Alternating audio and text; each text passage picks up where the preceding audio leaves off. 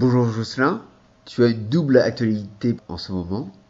Tu es exposé d'un côté à la bibliothèque d'études, de l'autre côté tu es exposé à la médiathèque Joffourne de Pontanézen pour la même chose, puisque c'est à propos de Brestambule. L'un, c'est à partir de ton triptyque, et l'autre, c'est la recherche sur ce triptyque. Oui, d'abord bonjour. Oui, c'est tout à fait vrai, à part quand même que j'ai une autre illustration qui ne fait pas partie du triptyque de Brestambule qui est exposée à la médiathèque Joffourne à Pontanézen, qui est une recherche sur une petite pin-up avec des petits pingouins, mais bon, ce sont des manchots, hein, je précise. Mais sinon, oui, tout à fait, j'avais voulu montrer l'élaboration, en fin de compte, d'une des cases, qui était donc le visage de l'héroïne de ma BD, et montrer un peu du début jusqu'à la fin, euh, toutes les étapes de création pour arriver jusqu'à un rendu hyper réaliste comme ça, en partie en infographie et une partie en dessin. Comment as-tu été contacté pour la bibliothèque d'études? Par l'intermédiaire de Gwendel Lemercier, qui en partie a été le témoin de l'affaire. C'est lui qui a contacté un maximum d'auteurs pour cela. Gwendel que je connais depuis très longtemps d'ailleurs. On a fait euh, nos études ensemble, donc on se connaît depuis une bonne quinzaine d'années. Lorsqu'il t'a parlé du thème, est-ce que cela t'a inspiré? Pour être franc, au début, pas trop. Mais le thème était très vague, c'est après que ça a été un petit peu affiné. Le thème d'origine, c'était Brest. Mais Brest, pas autour de Brest, sur Brest, dans Brest, c'était Brest.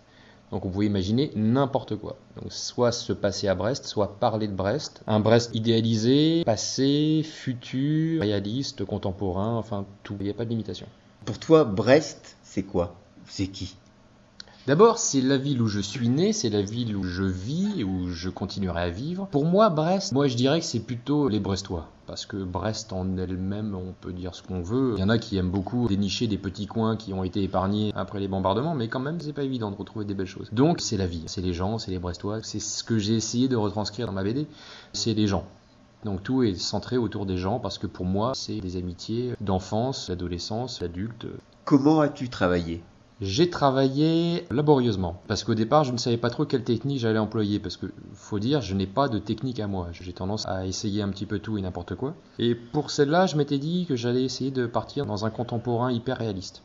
Et pour ça, j'avais commencé à faire des dessins, euh, tout ce qui est plus normal, le crayonné, crayon gris, euh, ancrage, jusqu'au jour où mon petit dernier, mon fils, a malencontreusement mis ses doigts de plein de chocolat sur mes planches. Donc euh, là, j'étais un peu dépité. Je me dis, qu'est-ce que je fais? Est-ce que je recommence tout? J'ai scanné en fin de compte une partie de mes planches et j'ai quasiment fait 90% du boulot sur ordinateur. Et c'est parti un peu de là. Es-tu content du rendu? Sur le moment, oui, mais après coup, non, parce que je trouve que le côté parfois trop réaliste a tendance à perdre un petit peu en efficacité et en poésie. Donc, je pense pas que je referai ce principe-là. C'est sympa, mais je trouve que c'est un petit peu trop statique. En même temps, c'était un peu ce que je voulais. Je voulais une histoire qui était très contemplative et qui n'ait pas trop d'action et qu'on soit recentré autour des personnages et des atmosphères. Donc c'est pour ça que c'est vraiment que des arrêts sur image et puis du dialogue en voix off qui permet de voir des cartes postales de l'intérieur, de l'esprit du héros tu fais partie toujours des violons dingues. Oui, enfin c'est beaucoup dire. Oui, on était une bande de copains au départ et les violons dingues n'existaient pas encore. Oui, je suis un petit peu à l'origine, même si je n'ai pas beaucoup fait grand chose. J'ai fait une ou deux participations dans le fanzine, mais je n'étais pas à l'origine de la création ou du dépôt des statuts, ni même membre de l'association. J'étais un, dilettante. Mais par contre, tous les gens du violon, je les connais très bien. Est-ce qu'on peut te suivre sur Internet? Ah, mais oui, bah, c'est un peu la seule façon d'ailleurs de suivre mon travail, accessoirement. Parce que, à part donc la publication pour Brestambule, je n'ai quasiment rien fait, à part très vieille illustration dans les années 90. Depuis, bah, c'est le blog que j'ai lancé en 2007, je crois. Bah, c'était Aubion qui m'en avait parlé d'ailleurs. Il m'avait dit, tiens, pourquoi tu lances pas un blog? Et je me suis lancé. Au départ, je suis parti dans ce que font tout le monde, c'est-à-dire parler d'eux-mêmes et faire des petits gribouillages sur eux, sur leur vie. Mais comme je n'ai pas grand-chose à dire sur ma vie, et eh ben, je me suis remis à faire en fin de compte des illustrations et des dessins et que j'ai mis en ligne.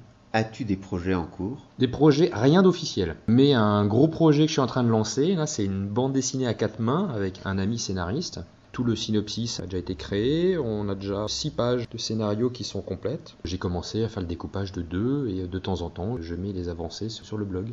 Et donc je pense normalement que ça sera une édition web. Je ferai les pages au fur et à mesure et je les mettrai en ligne et pourquoi pas un jour les faire éditer. Très bien, merci beaucoup et puis bon courage pour tes projets. Merci aussi.